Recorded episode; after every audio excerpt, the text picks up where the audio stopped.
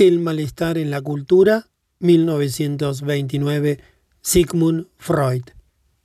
No podemos eludir la impresión de que el hombre suele aplicar cánones falsos en sus apreciaciones, pues mientras anhela para sí y admira en los demás el poderío, el éxito y la riqueza, menosprecia en cambio los valores genuinos que la vida le ofrece. No obstante, al formular un juicio general de esta especie, siempre se corre peligro de olvidar la abigarrada variedad del mundo humano y de su vida anímica, ya que existen en efecto algunos seres a quienes no se les niega la veneración de sus coetáneos, pese a que su grandeza reposa en cualidades y obras muy ajenas a los objetivos y los ideales de las masas. Se pretenderá aducir que solo es una minoría selecta la que reconoce en su justo valor a estos grandes hombres, mientras que la gran mayoría nada quiere saber de ellos. Pero las discrepancias entre las ideas y las acciones de los hombres son tan amplias, y sus deseos tan dispares, que dichas reacciones seguramente no son tan simples. Uno de estos hombres excepcionales se declara en sus cartas amigo mío. Habiéndole enviado yo mi pequeño trabajo que trata de la religión como una ilusión. Me respondió que compartía sin reserva mi juicio sobre la religión, pero lamentaba que yo no hubiera concedido su justo valor a la fuente última de la religiosidad.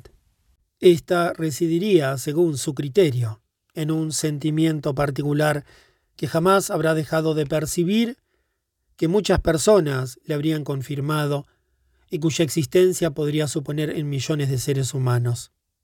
Un sentimiento que le agradaría designar sensación de eternidad. Un sentimiento como de algo sin límites ni barreras, en cierto modo oceánico. Se trataría de una experiencia esencialmente subjetiva, no de un artículo del credo.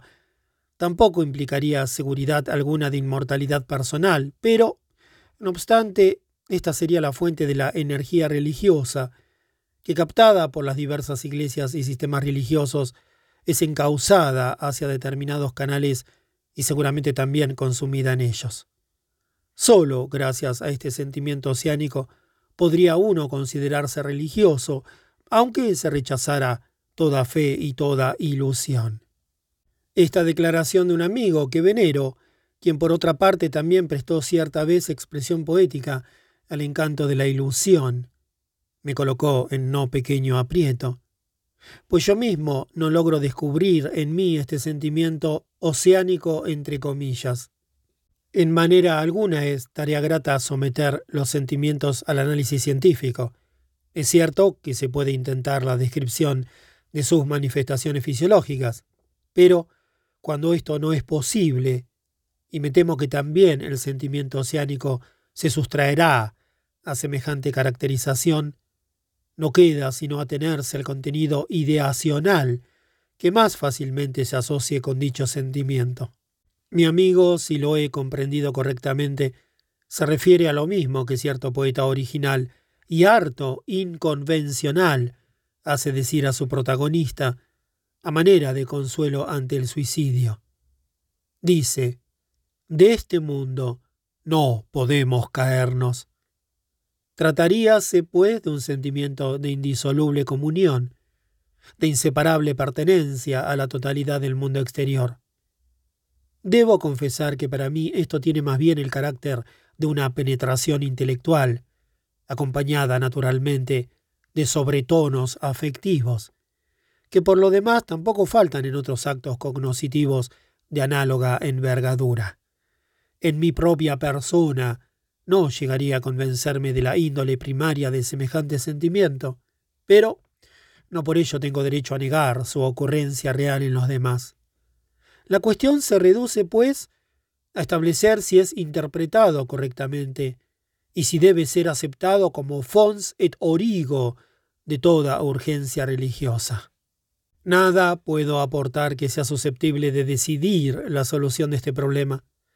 La idea de que el hombre podría intuir su relación con el mundo exterior a través de un sentimiento directo, orientado desde un principio a este fin, parece tan extraña y es tan incongruente con la estructura de nuestra psicología que será lícito intentar una explicación psicoanalítica, vale decir genética, del mencionado sentimiento. Al emprender esta tarea se nos ofrece al instante el siguiente razonamiento. En condiciones normales, nada nos parece tan seguro y establecido como la sensación de nuestra mismidad, de nuestro propio yo. Este yo se nos presenta como algo independiente, unitario, bien demarcado frente a todo lo demás. Solo la investigación psicoanalítica, que por otra parte aún tiene mucho que decirnos sobre la relación entre el yo y el ello, nos ha enseñado que esa apariencia es engañosa, que por el contrario, el yo se continúa hacia adentro, sin límites precisos, con una entidad psíquica inconsciente que denominamos ello y a la cual viene a servir como de fachada. Pero, por lo menos hacia el exterior, ello parece mantener sus límites claros y precisos. Solo los pierde en un estado que, si bien extraordinario, no puede ser tachado de patológico. Dos puntos. En la culminación del enamoramiento amenaza formarse el límite entre el yo y el objeto. Contra todos los testimonios de sus sentidos, el enamorado afirma que yo y tú son uno, y está dispuesto a comportarse como si realmente fuese así. Desde luego, lo que puede ser anulado transitoriamente por una función fisiológica también podrá ser trastornado por procesos patológicos. La patología nos presenta gran número de estados en los que se torna incierta la demarcación del yo frente al mundo exterior o donde los límites llegan a ser confundidos. Dos puntos. Casos en que partes del propio cuerpo, hasta componentes del propio psiquismo, percepciones, pensamientos, sentimientos, aparecen como si fueran extraños y no pertenecieran al yo. Otros en los cuales se atribuye al mundo exterior lo que a todas luces procede del yo, y debería ser reconocido por éste de modo que también el sentimiento yoico está sujeto a trastornos, y los límites del yo con el mundo exterior no son inmutables. Prosiguiendo nuestra reflexión, hemos de decirnos que este sentido yoico del adulto no puede haber sido el mismo desde el principio, sino que debe haber sufrido una evolución, imposible de demostrar naturalmente, pero susceptible de ser reconstruida con cierto grado de probabilidad. El lactante aún no discierne su yo de un mundo exterior, como fuente de las sensaciones que le llegan. Gradualmente lo aprende por influencia de diversos estímulos. Sin duda ha de causarle la más profunda impresión el hecho de que algunas de las fuentes de excitación que más tarde reconocerá como los órganos de su cuerpo sean susceptibles de provocarle sensaciones en cualquier momento, mientras que otras se le sustraen temporalmente, entre estas la que más anhela, el seno materno, logrando solo atraérselas al expresar su urgencia en el llanto. Con ello comienza por oponérsele al yo un objeto, en forma de algo que se encuentra afuera, y para cuya aparición es menester una acción particular. Un segundo estímulo para que el yo se desprenda de la masa sensorial, esto es, para la aceptación de una fuera de un mundo exterior, lo dan las frecuentes, múltiples e inevitables sensaciones de dolor y displacer que el aún y omnipotente principio del placer induce a abolir y a evitar. Surge así la tendencia a disociar del yo cuánto pueda convertirse en fuente de displacer, a expulsarlo de sí, a formar un yo puramente idónico, un yo placiente, enfrentado con un no yo, con una fuera ajeno y amenazante. Los límites de este primitivo yo placiente no pueden escapar a reajustes ulteriores impuestos por la experiencia. Gran parte de lo que no se quisiera abandonar por su carácter placentero no pertenece, sin embargo, al yo, sino a los objetos, Recíprocamente, muchos sufrimientos de los que uno puede pretender desembarazarse resultan ser inseparables del yo, de procedencia interna. Con todo, el hombre aprende a dominar un procedimiento que mediante la orientación intencionada de los sentidos y la actividad muscular adecuada, le permite discernir lo interior, perteneciente al yo, de lo exterior, originado por el mundo, dando así el primer paso hacia la entronización del principio de realidad, principio que habrá de dominar toda la evolución ulterior. Naturalmente, esa capacidad adquirida de discernimiento sirve al propósito práctico de eludir las sensaciones displacenteras percibidas o amenazantes. La circunstancia de que el yo, al defenderse contra ciertos estímulos displacientes emanados de su interior, aplique los mismos métodos que le sirven contra el displacer de origen externo. Habrá de convertirse en origen de importantes trastornos patológicos. De esta manera, pues, el yo se desliga del mundo exterior. Aunque más correcto sería decir, originalmente el yo lo incluye todo, luego desprende de sí un mundo exterior. Nuestro actual sentido yoico no es, por consiguiente, más que el residuo atrofiado de un sentimiento más amplio, aún de envergadura universal, que correspondía a una comunión más íntima entre el yo y el mundo circundante. Si cabe aceptar que este sentido yoico primario subsiste en mayor o menor grado, en la vida anímica de muchos seres humanos debe considerársele como una especie de contraposición del sentimiento yoico del adulto, cuyos límites son más precisos y restringidos. De esta suerte, los contenidos ideativos que le corresponden serían precisamente los de infinitud y de comunión con el todo, los mismos que mi amigo emplea para ejemplificar el sentimiento oceánico. Pero ¿acaso tenemos el derecho de admitir esta supervivencia de lo primitivo junto a lo ulterior que de él se ha desarrollado? Sin duda alguna, pues los fenómenos de esta índole nada tienen de extraño, ni en la esfera psíquica ni en otra cualquiera. Así en lo que se refiere a la serie zoológica, sustentamos la hipótesis de que las especies más evolucionadas han surgido de las inferiores. Pero aún hoy hallamos entre las vivientes todas las formas simples de la vida. Los grandes saurios se han extinguido, cediendo el lugar a los mamíferos, pero aún vive con nosotros un representante genuino de ese orden, el cocodrilo. Esta analogía puede parecer demasiado remota y por otra parte adolece de que las especies inferiores sobrevivientes no suelen ser las verdaderas antecesoras de las actuales, más evolucionadas. Por regla general, han desaparecido los eslabones intermedios, que sólo conocemos a través de su reconstrucción. En cambio, en el terreno psíquico la conservación de lo primitivo junto a lo evolucionado a que dio origen es tan frecuente que sería ocioso demostrarla mediante ejemplos. Este fenómeno obedece casi siempre a una bifurcación del curso evolutivo, una parte cuantitativa de determinada actitud o de una tendencia instintiva se ha sustraído a toda modificación, mientras que el resto siguió la vía del desarrollo progresivo. Tocamos aquí el problema general de la conservación en lo psíquico, problema apenas elaborado hasta ahora, pero tan seductor e importante que podemos considerarle nuestra atención por un momento. Tocamos aquí el problema general de la conservación en lo psíquico, problema apenas elaborado hasta ahora, pero tan seductor e importante que podemos concederle nuestra atención por un momento, pese a que la oportunidad no parezca muy justificada.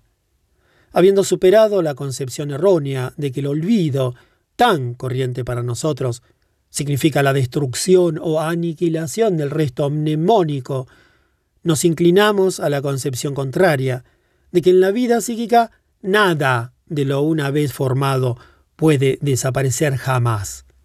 Todo se conserva de alguna manera y puede volver a surgir en circunstancias favorables, como por ejemplo mediante una regresión de suficiente profundidad.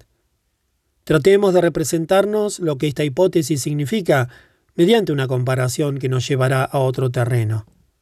Tomemos como ejemplo la evolución de la ciudad eterna.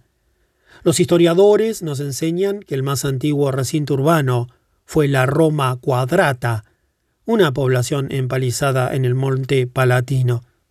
A esta primera fase siguió la del Septimontium, fusión de las poblaciones situadas en las distintas colinas. Más tarde apareció la ciudad cercada por el muro de Sirvio Tulio, y aún más recientemente, luego de todas las transformaciones de la República y del primer imperio, el recinto que el emperador Aureliano rodeó con sus murallas. No hemos de perseguir más lejos las modificaciones que sufrió la ciudad, preguntándonos en cambio qué restos de esas fases pasadas hallará aún en la Roma actual un turista al cual suponemos dotado de los más completos conocimientos históricos y topográficos. Verá el muro aureliano casi intacto, salvo algunas brechas. En ciertos lugares podrá hallar trozos del muro serviano, puestos al descubierto por las excavaciones, provistos de conocimientos suficientes, superiores a los de la arqueología moderna, quizá podría trazar en el cuadro urbano actual todo el curso de este muro y el contorno de la Roma cuadrata. Pero de las construcciones que otrora colmaron ese antiguo recinto no encontrará nada, o tan solo escasos restos, pues aquellas han desaparecido. Aun dotado del mejor conocimiento de la Roma republicana, solo podría señalar la ubicación de los templos y edificios públicos de esa época. Hoy, estos lugares están ocupados por ruinas, pero ni siquiera por las ruinas auténticas de aquellos monumentos, sino por las de las reconstrucciones posteriores, ejecutadas después de incendios y demoliciones. Casi no es necesario agregar que todos estos restos de la Roma antigua aparecen esparcidos en el laberinto de una metrópoli edificada en los últimos siglos del Renacimiento. Su suelo y sus construcciones modernas seguramente ocultan aún numerosas reliquias. Tal es la forma de conservación de lo pasado que ofrecen los lugares históricos como Roma. Supongamos ahora, a manera de fantasía, que Roma no fuese un lugar de habitación humana, sino un ente psíquico con un pasado no menos rico y prolongado, en el cual no hubieran desaparecido nada de lo que alguna vez existió, y donde junto a la última fase evolutiva subsistieran todas las anteriores. Aplicado a Roma, esto significaría que en el Palatino habrían de levantarse aún, en todo su porte primitivo, los palacios imperiales y el Septisonium de Septimio Severo, que las almenas del Castel Sant'Angelo todavía estuvieran coronadas por las bellas estatuas que las adornaron antes del sitio por los godos, etc. Pero aún más, supongamos ahora, a manera de fantasía, que Roma no fuese un lugar de habitación humana, sino un ente psíquico con un pasado no menos rico y prolongado, en el cual no hubieran desaparecido nada de lo que alguna vez existió, y donde junto a la última fase evolutiva subsistieran todas las anteriores. Aplicado a Roma, esto significaría que en el Palatino habrían de levantarse aún, en todo su porte primitivo, los palacios imperiales y el Septisonium de Septimio Severo. Que las almenas del Castel San Angelo todavía estuvieran coronadas por las bellas estatuas que las adornaron antes del sitio por los godos, etc.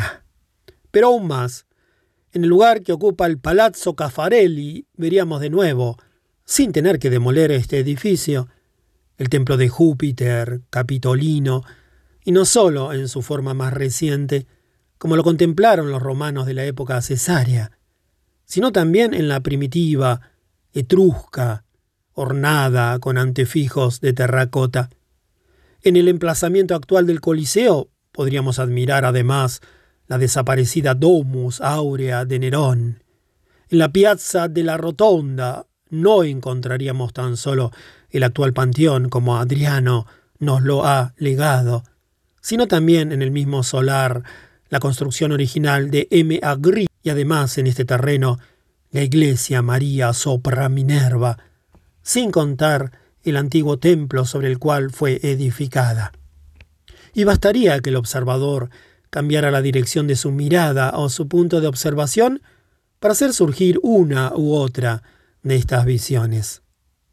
Evidentemente no tiene objeto alguno seguir el hilo de esta fantasía, pues nos lleva a lo inconcebible y aún a lo absurdo.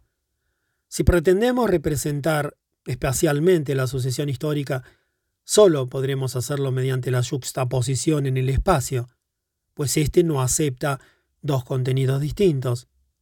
Nuestro intento parece ser un juego vano. Su única justificación es la de mostrarnos cuán lejos de encontrarnos de poder captar las características de la vida psíquica mediante la representación descriptiva. Aún tendríamos que enfrentarnos con otra objeción. Se nos preguntará, ¿por qué recurrimos precisamente al pasado de una ciudad para compararlo con el pasado anímico? La hipótesis de la conservación total de lo pretérito está supeditada también en la vida psíquica, a la condición de que el órgano del psiquismo haya quedado intacto, de que sus tejidos no hayan sufrido traumatismo o inflamación. Pero las influencias destructivas comparables a estos factores patológicos no faltan en la historia de ninguna ciudad. Aunque su pasado sea menos agitado que el de Roma, aunque como Londres jamás haya sido asolada por un enemigo. Aún la más apacible evolución de una ciudad incluye demoliciones y reconstrucciones que en principio la tornan inadecuada para semejante comparación con un organismo psíquico. Nos rendimos ante este argumento y renunciando a un ilustrativo efecto de contraste, recurrimos a un símil, que en todo caso es más afín a lo psíquico, dos puntos, el organismo animal o el humano. Pero también aquí tropezamos con idéntica dificultad.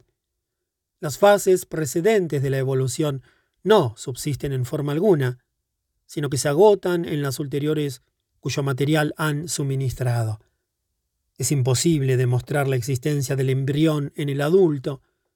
El timo del niño, sustituido por tejido conectivo durante la adolescencia, ha dejado de existir. Es verdad que en los huesos largos del adulto podemos trazar el contorno del infantil, pero éste ha desaparecido al alargarse y engrosarse para alcanzar su forma definitiva. Por consiguiente, debemos someternos a la comprobación de que sólo en el terreno psíquico es posible esta persistencia de todos los estados previos, junto a la forma definitiva, y de que no podremos representarnos gráficamente tal fenómeno. Pero Quizá vayamos demasiado lejos con esta conclusión. Quizá habríamos de conformarnos con afirmar que lo pretérito puede subsistir en la vida psíquica, que no está necesariamente condenado a la destrucción. Aún en el terreno psíquico no deja de ser posible, como norma o excepcionalmente, que muchos elementos arcaicos sean borrados o consumidos en tal medida que ya ningún proceso logre restablecerlos o reanimarlos. Además, su conservación podría estar supeditada, en principio, a ciertas condiciones favorables. Todo esto es posible, pero nada sabemos al respecto. No podemos sino atenernos a la conclusión de que en la vida psíquica la conservación de lo pretérito es la regla más bien que una curiosa excepción. Así pues, estamos plenamente dispuestos a aceptar que muchos seres existe un sentimiento oceánico que nos inclinamos a reducir a una fase temprana del sentido yoico. Pero entonces se nos plantea una nueva cuestión. ¿Qué pretensiones puede alegar ese sentimiento para ser aceptado como fuente de las necesidades religiosas? Por mi parte, esta pretensión no me parece muy fundada, pues un sentimiento solo puede ser una fuente de energía hacia a su vez es expresión de una necesidad imperiosa. En cuanto a las necesidades religiosas, considero irrefutable su derivación del desamparo infantil y de la nostalgia por el padre que aquel suscita, tanto más cuanto que este sentimiento no se mantiene simplemente desde la infancia, sino que es reanimado sin cesar por la angustia ante la omnipotencia del destino. Me sería imposible indicar ninguna necesidad infantil tan poderosa como la del amparo paterno. Con esto pasa a segundo plano el papel del sentimiento oceánico, que podría tender, por ejemplo, restablecimiento del narcisismo ilimitado. La génesis de la actitud religiosa puede ser trazada con toda claridad hasta llegar al sentimiento de desamparo infantil.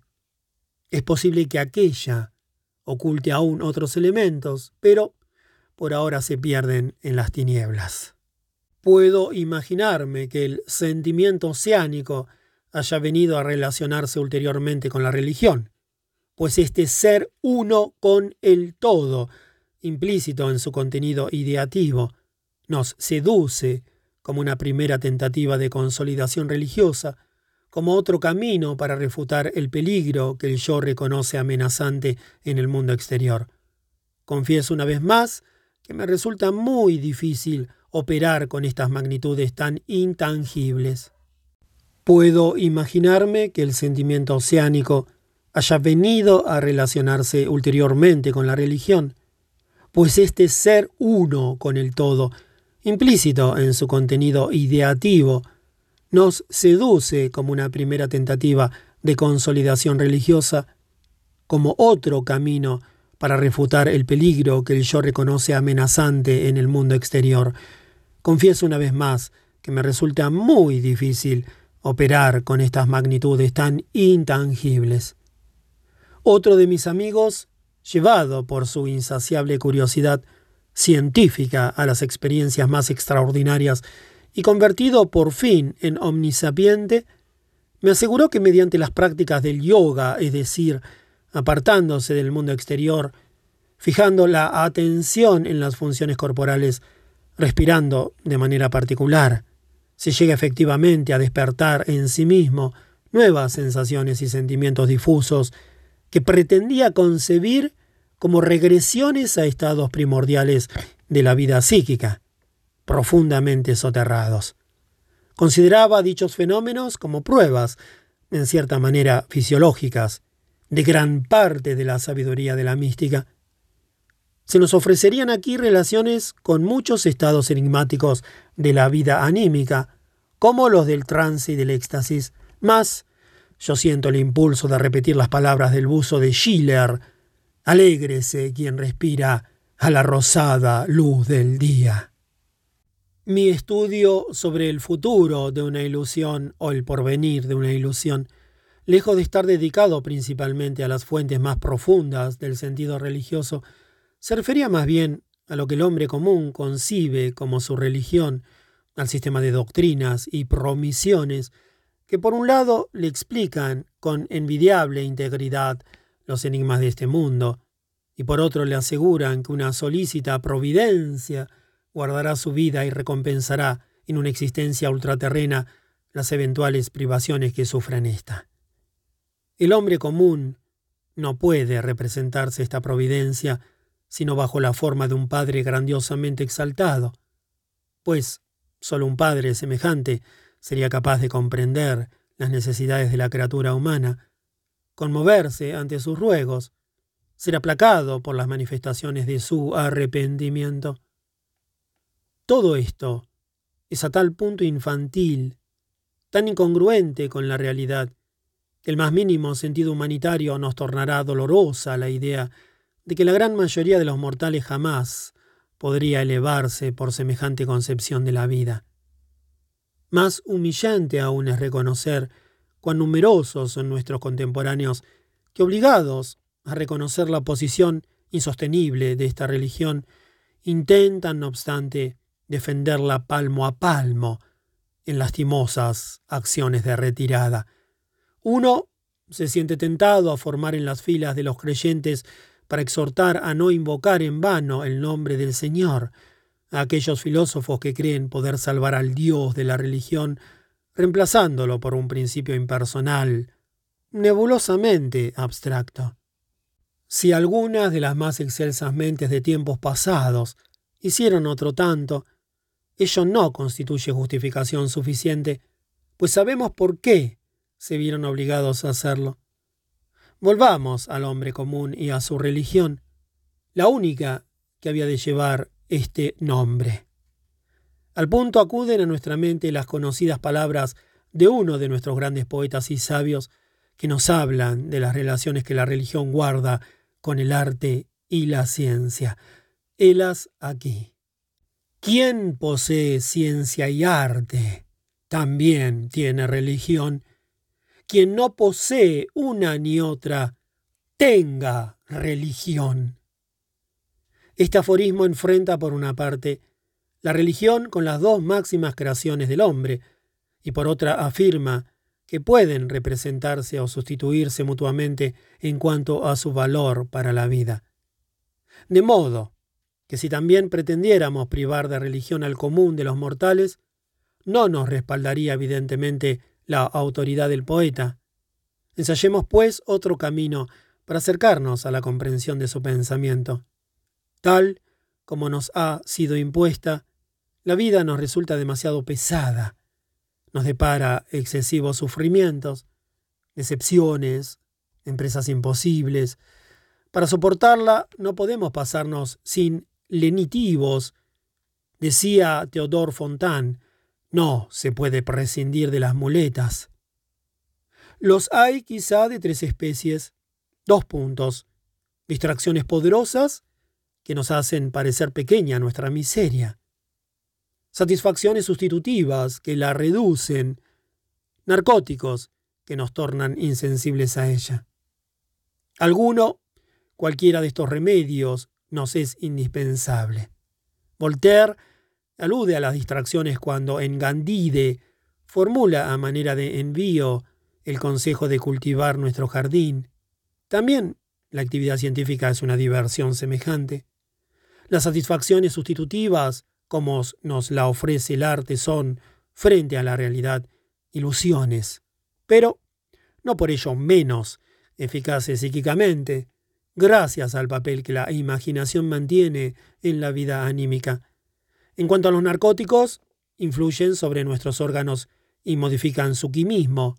No es fácil indicar el lugar que en esta serie corresponde a la religión. Tendremos que buscar, pues, un acceso más amplio al asunto. En incontables ocasiones se ha planteado la cuestión del objeto que tendría la vida humana, sin que jamás se le haya dado respuesta satisfactoria, y quizá ni admita tal respuesta. Muchos de estos inquisidores se apresuraron a agregar que si resultase que la vida humana no tiene objeto alguno, perdería todo el valor ante sus ojos. Pero estas amenazas de nada sirven. Dos puntos. Parecería más bien que se tiene el derecho de rechazar la pregunta en sí, pues su razón de ser probablemente emane de esa vanidad antropocéntrica, cuyas múltiples manifestaciones ya conocemos. Jamás se pregunta acerca del objeto de la vida de los animales, salvo que se le identifique con el destino de servir al hombre. Pero tampoco esto es sustentable, pues son muchos los animales con los que el hombre no sabe qué emprender, fuera de describirlos, clasificarlos y estudiarlos. E incontables especies aún han declinado servir a este fin, al existir y desaparecer mucho antes de que el hombre pudiera observarlas. Decididamente, sólo la religión puede responder al interrogante sobre la finalidad de la vida. No estaremos cerrados al concluir que la idea de adjudicar un objeto a la vida humana no puede existir sino en función de un sistema religioso. Abandonemos por ello la cuestión precedente. Encaremos esta otra más modesta. ¿Qué fines y propósitos de vida expresan los hombres en su propia conducta? ¿Qué esperan de la vida? ¿Qué pretenden alcanzar en ella? Es difícil equivocar la respuesta aspiran a la felicidad, quieren llegar a ser felices, no quieren dejar de serlo. Esta aspiración tiene dos fases, un fin positivo y otro negativo. Por un lado, evitar el dolor y el displacer, por el otro, experimentar intensas sensaciones placenteras. En sentido estricto, el término felicidad solo se aplica al segundo fin. De acuerdo con esta dualidad del objeto perseguido, la actividad humana se despliega en dos sentidos, según se trate de alcanzar prevaleciente o exclusivamente uno u otro de aquellos fines. Como se advierte, quien fija el objetivo vital es simplemente el programa del principio del placer, principio que rige las operaciones del aparato psíquico desde su mismo origen, principio de cuya adecuación y eficiencia no cabe dudar. Por más que su programa esté en pugna con el mundo entero, tanto con el macrocosmos como con el microcosmos. Este programa ni siquiera es realizable, pues todo el orden del universo se le opone, y aún estaríamos por afirmar que el plan de la creación no incluye el propósito de que el hombre sea feliz. Lo que en el sentido más estricto se llama felicidad surge de la satisfacción, casi siempre instantánea, de necesidades acumuladas que han alcanzado elevada tensión, y de acuerdo con esta índole solo puede darse como fenómeno episódico. Toda persistencia de una situación anhelada por el principio del placer solo proporciona una sensación de tibio bienestar, pues nuestra disposición no nos permite gozar intensamente, sino el contraste, pero solo en muy escasa medida lo estable. Así, nuestras facultades de felicidad están ya limitadas en principio por nuestra propia constitución. En cambio, nos es mucho menos difícil experimentar la desgracia. El sufrimiento nos amenaza por tres lados. Desde el propio cuerpo, que condenado a la decadencia y a la aniquilación, ni siquiera puede prescindir de los signos de alarma que representan el dolor y la angustia. Del mundo exterior, capaz de encarnizarse en nosotros con fuerzas destructoras omnipotentes e implacables. Y por fin, de las relaciones con otros seres humanos. El sufrimiento que emana de esta última fuente quizá no sea más doloroso que cualquier otro. Tendemos a considerarlo como una adicción más o menos gratuita, pese a que bien podría ser un destino tan ineludible como el sufrimiento de distinto origen.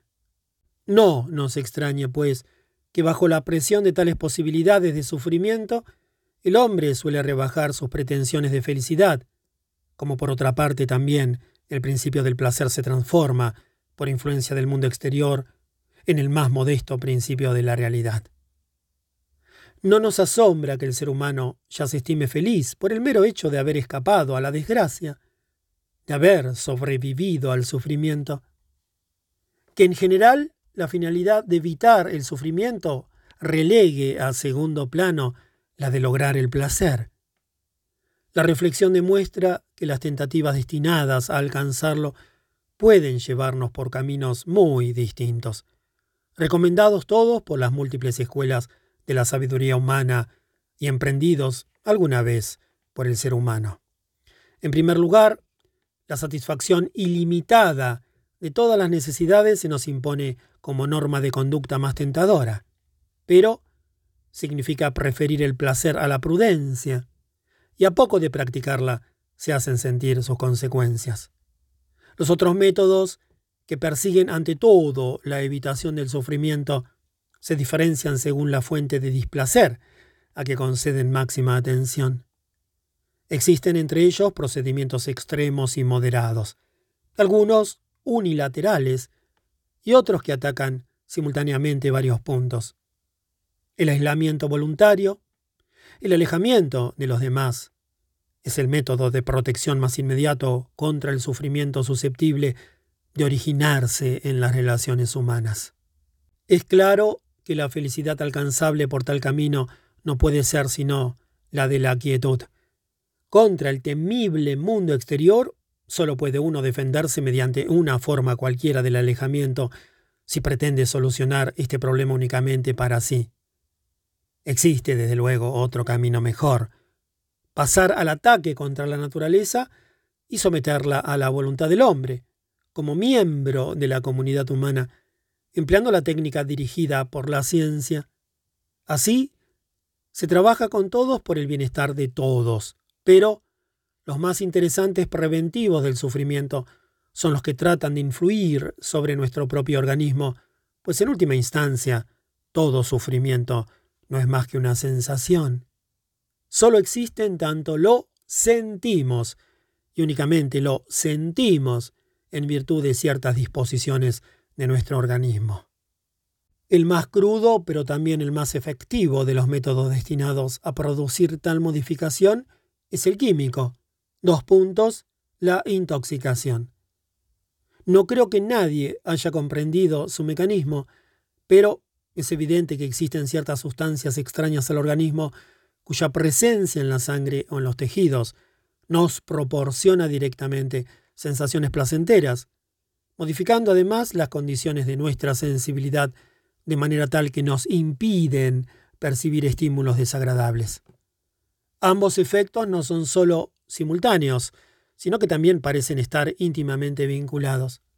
Pero en nuestro propio quimismo deben existir asimismo sustancias que cumplen un fin análogo, pues conocemos por lo menos un estado patológico, la manía, en el que se produce semejante conducta, similar a la embriaguez, sin incorporación de droga alguna.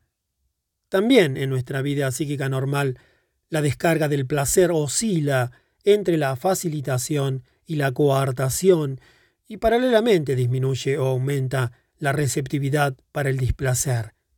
Es muy lamentable que este cariz tóxico de los procesos mentales se haya sustraído hasta ahora a la investigación científica. Se atribuye tal carácter benéfico a la acción de los estupefacientes en la lucha por la felicidad y en la prevención de la miseria, que tanto los individuos como los pueblos les han reservado un lugar permanente en su economía libidinal. No solo se les debe el placer inmediato, sino también una muy anhelada medida de independencia frente al mundo exterior. Los hombres saben que con ese quitapenas siempre podrán escapar al peso de la realidad, refugiándose en un mundo propio que ofrezca mejores condiciones para su sensibilidad. También se sabe que es precisamente esta cualidad de los estupefacientes la que entraña su peligro y su nocividad. En ciertas circunstancias, aún llevan la culpa de que se disipen estérilmente cuantiosas magnitudes de energía que podrían ser aplicadas para mejorar la suerte humana. Sin embargo, la complicada arquitectura de nuestro aparato psíquico también es accesible a toda una serie de otras influencias. La satisfacción de los instintos, precisamente porque implica tal felicidad, se convierte en causa de intenso sufrimiento cuando el mundo exterior nos priva de ella, negándonos la satisfacción de nuestras necesidades. Por consiguiente, cabe esperar que al influir sobre estos impulsos instintivos evitaremos buena parte del sufrimiento. Pero esta forma de evitar el dolor ya no actúa sobre el aparato sensitivo, sino que trata de dominar las mismas fuentes internas de nuestras necesidades, consiguiéndolo en grado extremo al aniquilar los instintos, como lo enseña la sabiduría oriental y lo realiza la práctica del yoga. Desde luego, lograrlo significa al mismo tiempo abandonar toda otra actividad, entre comillas, sacrificar la vida, para volver a ganar, aunque por distinto camino, únicamente la felicidad del reposo absoluto. Idéntico camino con un objetivo menos extremo, se emprende al perseguir tan solo la moderación de la vida instintiva bajo el gobierno de las instancias psíquicas superiores, sometidas al principio de la realidad. Esto no significa en modo alguno la renuncia al propósito de la satisfacción, pero se logra cierta protección contra el sufrimiento, debido a que la insatisfacción de los instintos domeñados procura menos dolor que la de los no inhibidos. En cambio, se produce una innegable limitación de las posibilidades de placer, pues el sentimiento de felicidad experimentado al satisfacer una pulsión instintiva indómita, no sujeta por las riendas del yo, es incomparablemente más intenso que el que se siente al saciar un instinto dominado. Tal es la razón económica del carácter irresistible que alcanzan los impulsos perversos y quizá de la seducción que ejerce lo prohibido en general. Otra técnica para evitar el sufrimiento recurre a los desplazamientos de la libido previstos en nuestro aparato psíquico y confieren gran flexibilidad a su funcionamiento. El problema consiste en reorientar los fines instintivos, de manera tal que eluden la frustración del mundo exterior. La sublimación de los instintos contribuye a ello, y su resultado será óptimo si se sabe acrecentar el placer del trabajo psíquico e intelectual. En tal caso, el destino poco puede afectarnos. Las satisfacciones de esta clase, como la que el artista experimenta en la creación, en la encarnación de sus fantasías, la del investigador en la solución de sus problemas y en el descubrimiento de la verdad, son de una calidad especial que seguramente podremos caracterizar algún día en términos metapsicológicos. Por ahora hemos de limitarnos a decir, metafóricamente, que nos parecen más nobles y más elevados por su intensidad, comparada con la satisfacción de los impulsos instintivos groseros y primarios. Por ahora hemos de limitarnos a decir, metafóricamente, que nos parecen más nobles y más elevadas, pero su intensidad comparada con la satisfacción de los impulsos instintivos groseros y primarios, es muy atenuada y de ningún modo llega a conmovernos físicamente. Pero el punto débil de este método reside en que su aplicabilidad no es general, en que sólo es accesible a pocos seres, pues presupone disposiciones y aptitudes peculiares que no son precisamente habituales, por lo menos en medida suficiente y aún a estos escasos individuos no puede ofrecerles una protección completa contra el sufrimiento.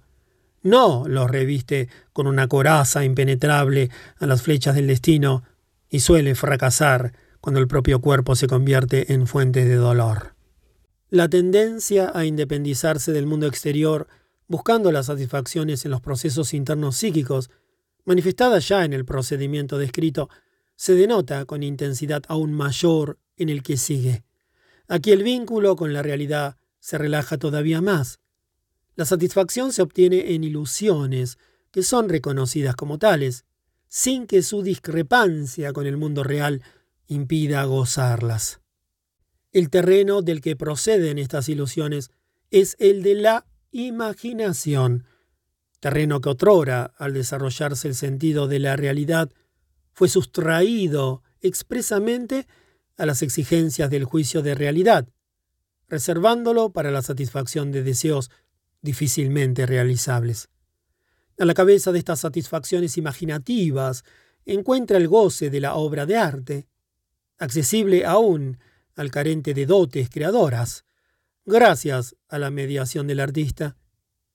Quien sea sensible a la influencia del arte no podrá estimarla en demasía como fuente de placer y como consuelo para las congojas de la vida. Mas la ligera narcosis en que nos sumerge el arte solo proporciona un refugio fugaz ante los azares de la existencia y carece de poderío suficiente como para hacernos olvidar la miseria real. Más enérgica y radical es la acción de otro procedimiento, el que ve en la realidad al único enemigo, fuente de todo sufrimiento, que nos torna intolerable la existencia y con quien, por consiguiente, es preciso romper toda relación si se pretende ser feliz en algún sentido. El ermitaño vuelve la espalda a este mundo y nada quiere tener que hacer con él, pero también se puede ir más lejos, empeñándose en transformarlo, construyendo en su lugar un nuevo mundo en el cual queden eliminados los rasgos más intolerables sustituido por otros adecuados a los propios deseos. ¿Quién, en desesperada rebeldía, adopte este camino hacia la felicidad, generalmente no llegará muy lejos, pues la realidad es la más fuerte. Se convertirá en un loco, a quienes pocos ayudarán en la realización de sus delirios. Sin embargo, se pretende que todos nos conducimos en uno u otro punto, igual que el paranoico, enmendando algún cariz intolerable del mundo mediante una creación desiderativa incluyendo esta quimera en la realidad. Particular importancia adquiere el caso en que numerosos individuos emprenden juntos la tentativa de procurarse un seguro de felicidad y una protección contra el dolor por medio de una transformación delirante de la realidad. También las religiones de la humanidad deben ser consideradas como semejantes delirios colectivos. Desde luego, ninguno de los que comparten el delirio puede reconocerlo jamás como tal. No creo que sea completa esa enumeración de los métodos con que el hombre se esfuerza por conquistar la felicidad y alejar el sufrimiento. También sé que el mismo material se presta a otras clasificaciones. Existe un método que todavía no he mencionado, no porque lo haya olvidado, sino porque aún ha de ocuparnos en otro aspecto. ¿Cómo podríase olvidar precisamente de esta técnica del arte de vivir? Se distingue por la más curiosa combinación de rasgos característicos. Naturalmente, también ella persigue la independencia del destino, tal es la expresión que cabe aquí, y con esta intención traslada la satisfacción a los procesos psíquicos internos, utilizando al efecto la ya mencionada desplazabilidad de la libido, pero sin apartarse por ello del mundo exterior, aferrándose por el contrario a sus objetos y allanando la felicidad en la vinculación afectiva con estos. Naturalmente, también ella persigue la independencia del destino, tal es la expresión que cabe aquí, y con esta intención traslada la satisfacción a los procesos psíquicos internos, utilizando al efecto la ya mencionada desplazabilidad de la libido, pero sin apartarse por ello del mundo exterior, aferrándose por el contrario a sus objetos y hallando la felicidad en la vinculación afectiva con estos. Por otra parte, al hacerlo no se conforma con la resignante y fatigada finalidad de eludir el sufrimiento, sino que la deja a un lado sin prestarle atención, para concentrarse en el anhelo primordial y apasionado del cumplimiento positivo de la felicidad. Quizá se acerque mucho más a esta meta que cualquiera de los métodos anteriores. Naturalmente me refiero a aquella orientación de la vida que hace del amor el centro de todas las cosas, que deriva toda satisfacción del amar y ser amado. Semejante actitud psíquica nos es familiar a todos. Una de las formas en que el amor se manifiesta el amor sexual, nos proporciona la experiencia placentera más poderosa y subyugante, estableciendo así el prototipo de nuestras aspiraciones de felicidad. Nada más natural que sigamos buscándola por el mismo camino que nos permitió encontrarla por vez primera. El punto débil de esta técnica de vida es demasiado evidente, y si no fuera así, a nadie se le habría ocurrido abandonar por otro tal camino hacia la felicidad. En efecto, jamás nos hallamos tan a merced del sufrimiento como cuando amamos. Jamás somos tan desamparadamente infelices como cuando hemos perdido el objeto amado a su amor. Pero no queda agotada con esto la técnica de vida que se funda sobre la aptitud del amor para procurar felicidad Aún queda mucho por decir al respecto. Cabe agregar aquí el caso interesante de que la felicidad de la vida se busca ante todo en el goce de la belleza, donde quiera sea accesible a nuestros sentidos y a nuestro juicio, ya se trate de la belleza en las formas y los gestos humanos, en los objetos de la naturaleza, los pasajes, o en las creaciones artísticas y aun científicas. Esta orientación estética de la finalidad vital nos protege escasamente contra los sufrimientos inminentes, pero puede indemnizarnos por muchos pesares sufridos. El goce de la belleza posee un particular carácter emocional, ligeramente embriagador. La belleza no tiene utilidad evidente, ni es manifiesta su necesidad cultural. Y sin embargo la cultura no podría prescindir de ella. La ciencia de la estética investiga las condiciones en las cuales las cosas se perciben como bellas, pero no ha logrado explicar la esencia y el origen de la belleza, y como de costumbre, su infructuosidad se oculta con un despliegue de palabras muy sonoras, pero pobres de sentido. Desgraciadamente, tampoco el psicoanálisis tiene mucho que decirnos sobre la belleza. Lo único seguro parece ser su derivación del terreno de las sensaciones sexuales, representando un modelo ejemplar de una tendencia coartada en su fin. Primitivamente, la belleza y el encanto son atributos del objeto sexual. Es notable que los órganos genitales mismos casi nunca sean considerados como bellos, pese al invariable efecto excitante de su contemplación. En cambio, dicha propiedad parece ser inherente a ciertos caracteres sexuales secundarios. A pesar de su condición fragmentaria, me atrevo a cerrar nuestro estudio con algunas conclusiones. El designio de ser felices que nos impone el principio del placer es irrealizable, mas no por ello se debe ni se puede abandonar los esfuerzos por acercarse de cualquier modo a su realización. El efecto, podemos adoptar muy distintos caminos, anteponiendo ya el aspecto positivo de dicho fin, la obtención del placer, ya su aspecto negativo, la evitación del dolor pero ninguno de estos recursos nos permitirá alcanzar cuanto anhelamos. La felicidad, considerada en el sentido limitado, cuya realización parece posible, es meramente un problema de la economía libidinal de cada individuo. Ninguna regla al respecto vale para todos, cada uno debe buscar por sí mismo la manera en que pueda ser feliz. Su elección del camino a seguir será influida por los más diversos factores, todo depende de la suma de satisfacción real que puede esperar del mundo exterior y de la medida en que se incline a independizarse de éste. Por fin también de la fuerza que se atribuya a sí mismo para modificarlo según sus deseos. De vuelta, ninguna regla al respecto vale para todos. Cada uno debe buscar por sí mismo la manera en que pueda ser feliz. Su elección del camino a seguir será influida por los más diversos factores.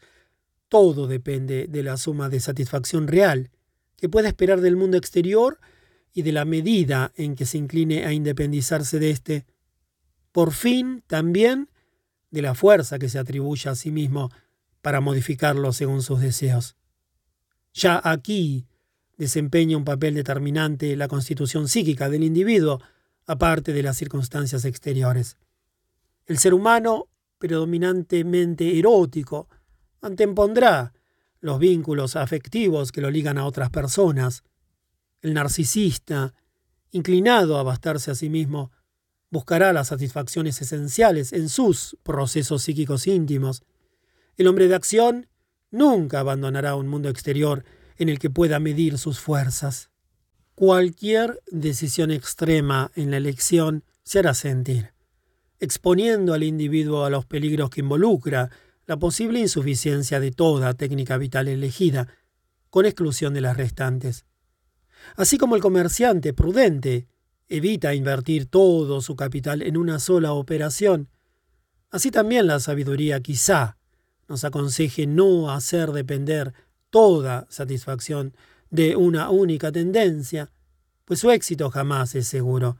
Depende del concurso de numerosos factores, y quizá de ninguno tanto como de la facultad del aparato psíquico para adaptar sus funciones al mundo y para sacar provecho de éste en la realización del placer.